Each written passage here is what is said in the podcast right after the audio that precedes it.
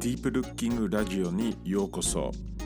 アートの深い観察がどうやって人間の意識を拡張してきたかをちょっと紹介するポッドキャストです。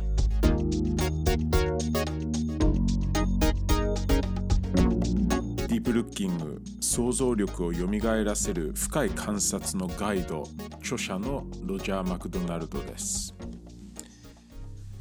ドリームマシーン。光そして没入体験ですね。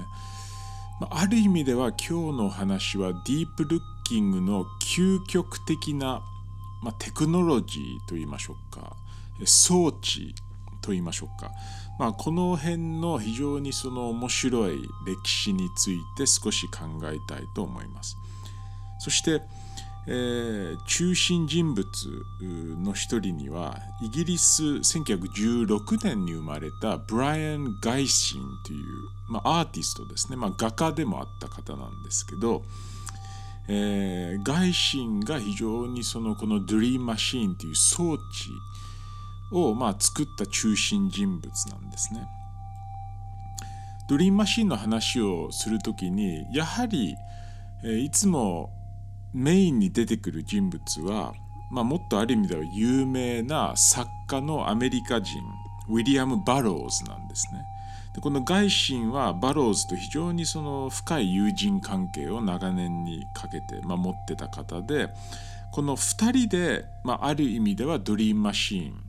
という装置を、えー、考えそして実践していくんですね。まあ、外心の方がですねいろんな意味で、えーまあ、ちょっと知られてないんですがこのドリームマシンの、えー、いろんな理論、えー、思想までに関して、え、展開したということで、まあ、彼の考え方も今日少し参照したいと思うんですね。まあ、外心はドリームマシンについて非常に面白い、まあ、名言葉を残していくんですね。えー the first artwork in history made to be viewed with closed eyes と外心は言うんですねつまり歴史上初めて目を閉じて見るアート作品であるというんですね。まあ、まずこのドリームマシーンっていう装置機械テクノロジーはまあ果たして何なのかっていうねあの知らない方も多くいると思います。えー、簡単に言いますとストロボのような光のまあ明滅ですね。えー、英語ではフリッカー、フリッカーっていう言葉ありますけどストロボのような光の明滅が発信される、えー、アートあるいは光装置です。具体的に、えシリンダーに、まあ、形が切り取られてですねそのシリンダーが、まあ、ターンテーブル、まあ、昔のレコードプレーヤーのようなねターンテーブルの上に乗され乗れ乗るんですね。そしてターンテーブル、えー、はですね、まあ、大体78あるいは 45rpm、まあ、速度のセッティングがあるんですけどえー、そのターンテーブルが回るとそのシリンダーも回るんですね。でそのシリンダーの中に、まあ、電球が置かれます、えー、電球がついてシリンダーが回ると、えーまあ、1秒間に、まあ、あスピードによりますけど8から13の、まあ、あ点滅速度あるいはフリークエンシー、えー、が起きてですねこのまああのシリンダーに形が切り取られたと言いましたけどその切り取られた部分から光がえフリッカーチカチカ点滅、えー、するんですね。でその光の前に座ったり寝たりして、まあ、目を閉じる装置です。でそこでやがて少し時間が経ちますと、えー、いろんなあ色色彩あるいは幾何学模様のようなものが見えてくる、まあ、その閉じた目の中で見えるという装置なんですね。まあ、これはあの1950年から60年の、えー、ブライオン・ガイシンウィリアム・バローズの「ドリーム・マシーン」なんですが、えー、1980年代には、まあ、やっぱりアメリカ西海岸のニューエイジ文化の中でよくマインドマシーンと呼ばれて似たような光、えー、脳波装置といいましょうかねこういうものがまあ販売されてますね。あるいは実はもっと最近2010年代に入りますと、えーまあ、パンドラスターというねあのイギリスの会社とかがもっと LED を使ったりして高度なデジタル技術のやっぱり光点滅フリッカー装置のようなものも、えー、販売してます。でこれはあの別の言い方では Brain Wave Entrainment っていうんですね、まあ、脳波エントレインメント装置テクノロジーとも、まあ、呼ばれるような今日その話なんですね。ブライオン・ガイシンドリームマシンについて、まあ、あの何個か非常に面白い言葉考えを残してるんですね。これを少し紹介したいと思います。まずは彼にとってこの装置は教育的装置、えー、なんですね。そして、えー、新しい鑑賞の時代を、まあ、切り離すえー、装置なんですね。すべて過去現在未来が見れるようになるまあこれは1960年の初めにお話をしてることで、えー、今の時代から考えますとやはりインターネットに近いようなワールドワイブウェブのような、えー、考え方に近いと思いますね。この、まあ、ドリームマシーンというものは全ての情報全ての目で見れるものが見れる、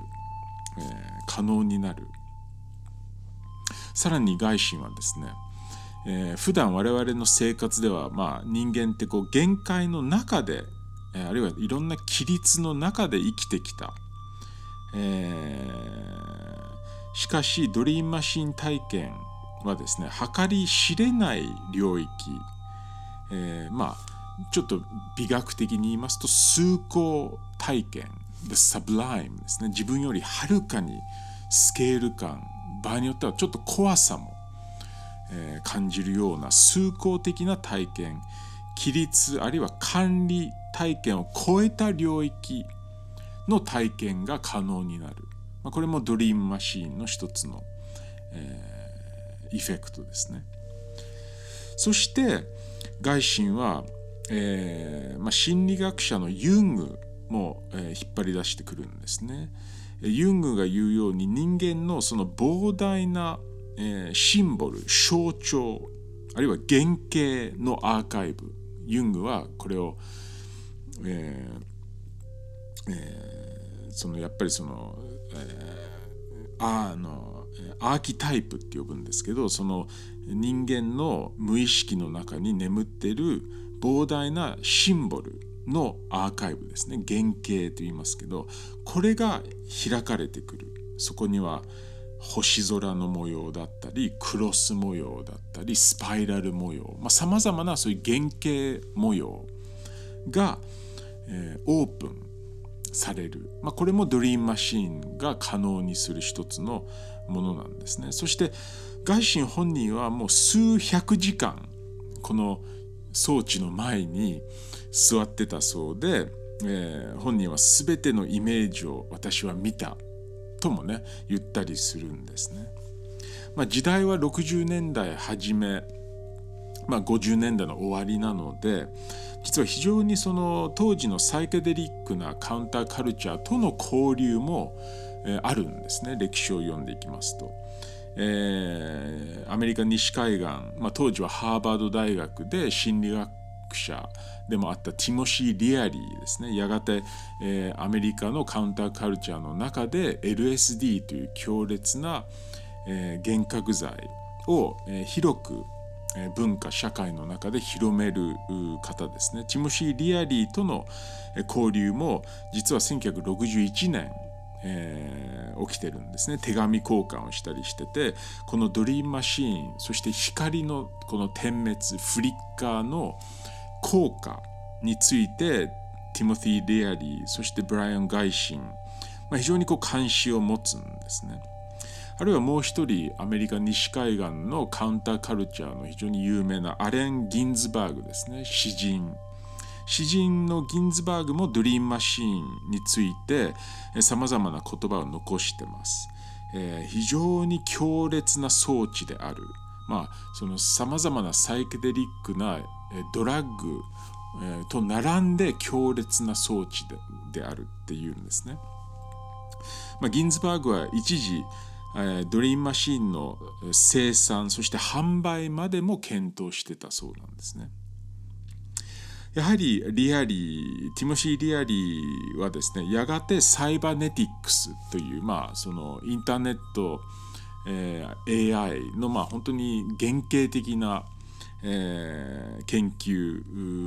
に、えーまあ、言及する方なんですけど、えー、人間の脳と、えー、外のテクノロジーハードウェアがどう関係を取るのか、まあ、こういうことについてチムシー・リアリーはまあ晩年、えー、考えるんですけどドリームマシーンもある意味ではこのサイバネティックスの原型的な装置だと思いますね。つまり電気信号が脳の意識あるいは脳波をどう変えるのかですねどう意識を変えるのか変形するのか、まあ、こういうことについて、えーまあ、60年の初めからまあ活発な議論が起きてた。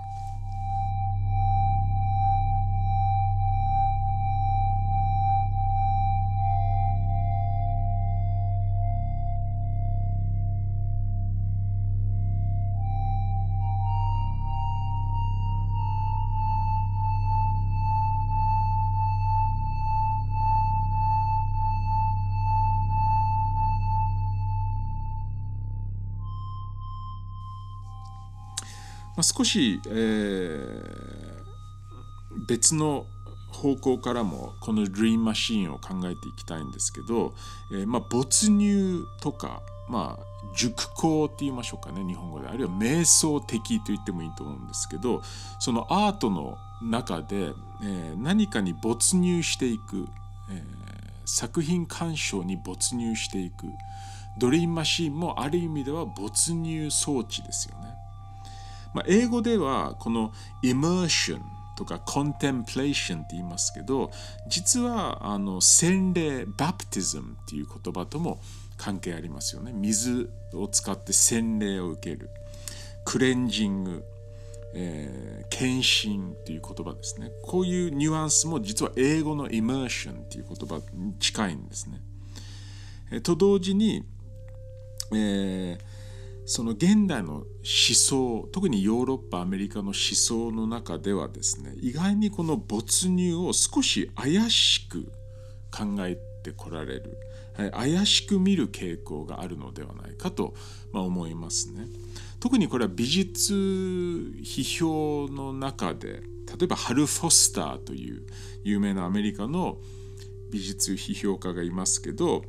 えー、ちょっと懐疑的に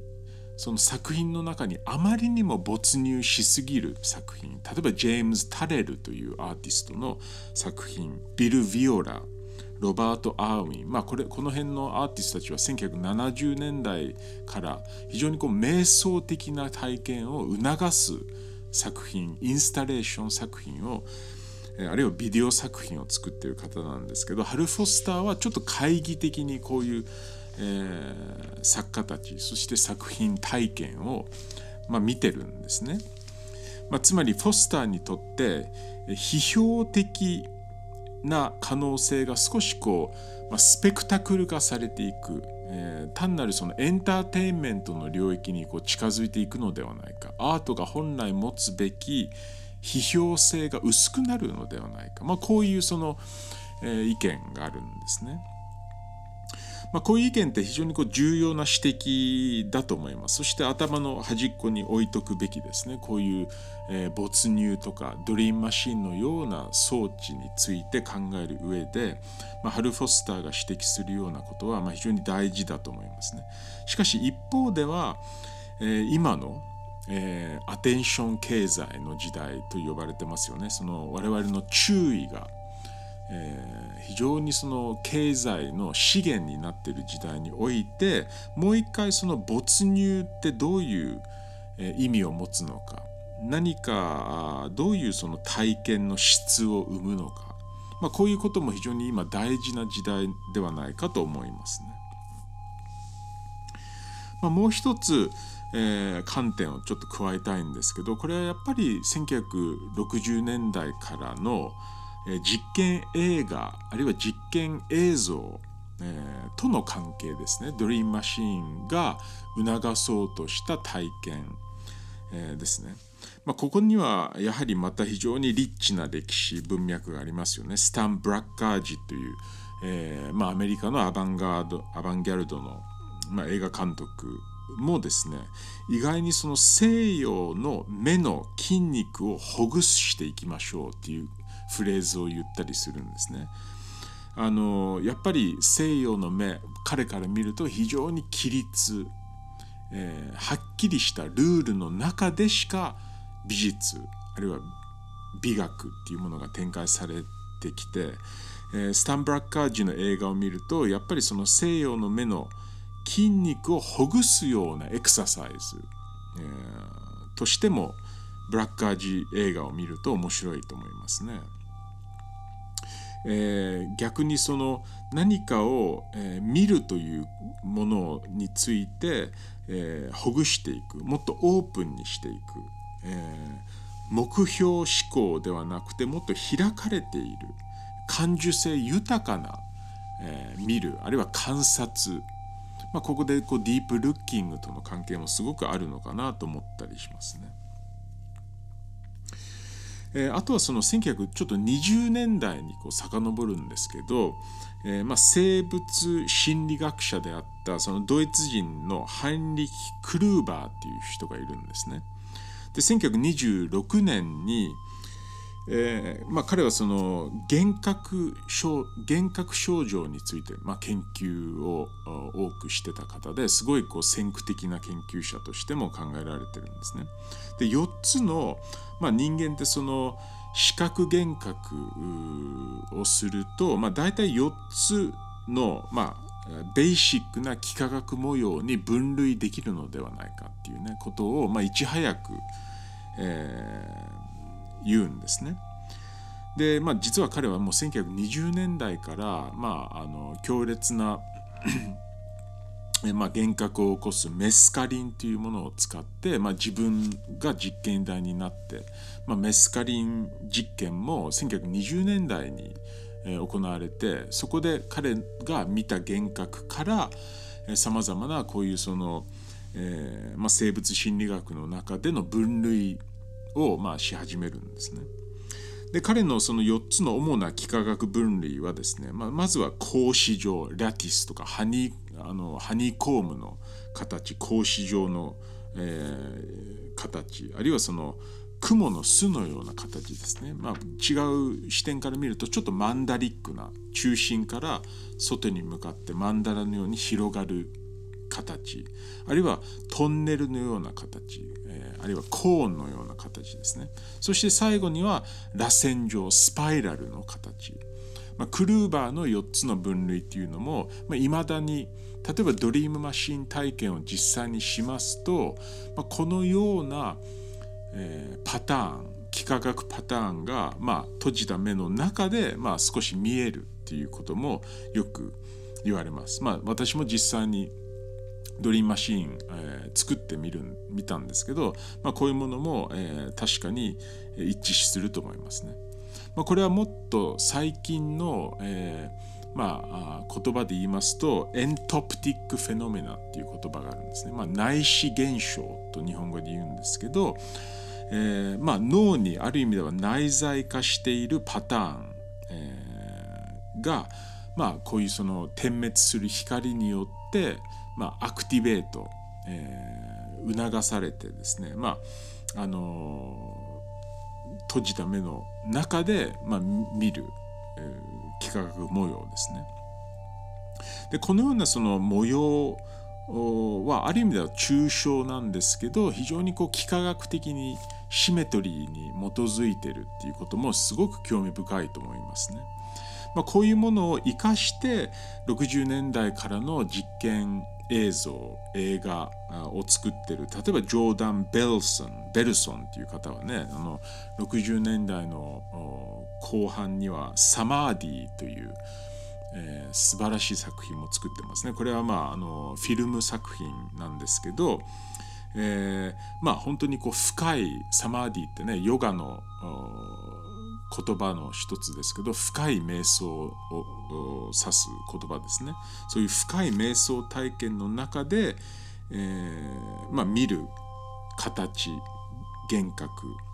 あるいは同じアメリカ人ジェームズ・ウィットニーっていう映画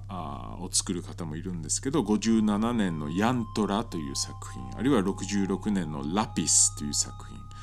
品、まあ、あのいずれも YouTube で多分少し見れると思いますけど、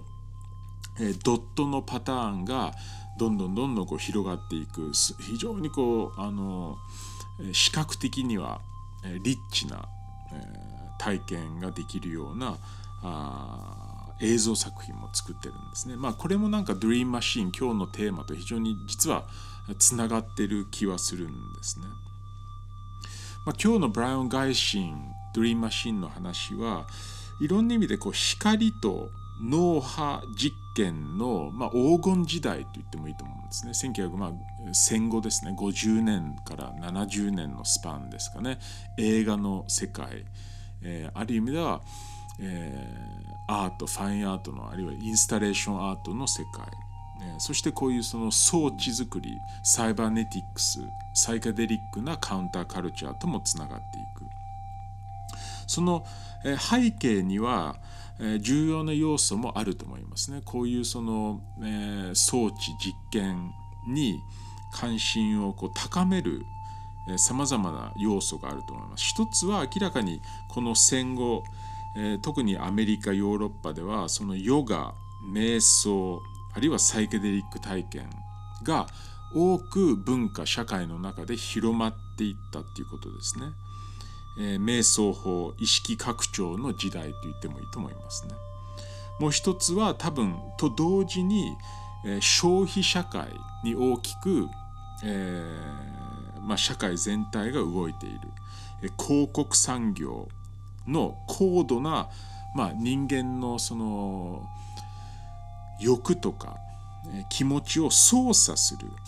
技術が非常に高まった時代とも一致すると思うんですね。50年代から70年代。一方では、えー、何千年前から続く高度な瞑想あるいはヨガのテクニック。一方では新たに、えーまあ、戦前から、えー、生まれてきた高度なマーケティング人間の欲望とかを、えー、より高めていく技術。操作操作技術と言ってもいいと思いますね。でこのようなドリームマシンのようなテクノロジーは、まあ、一方ではそういうその、えー、広告産業からの、まあ、娯楽なのか脱出なのか、えー、あるいは非常にその強烈なもっとラディカルな、えーまあ、これはそのジェレミー・ギルバートっていう、えー思想家は非自己のテクノロジー、テクノロジーズ of non-self っていうんですね。非自己のテクノロジー。こういう、えー、装装置、テクノロジーとしても考えられる。そしてそこから新たなラディカルポリティックス、新たなその政治体験、えー、あるいは新たなコミュニティ、の形が生まれる。まあ、どう見るかっていうのは本当にさまざまな議論の対象になっていくと思いますが、えー、少なくともドリームマシーン目を閉じて見る、えー、世界初めてのアート装置について今日お話をしました。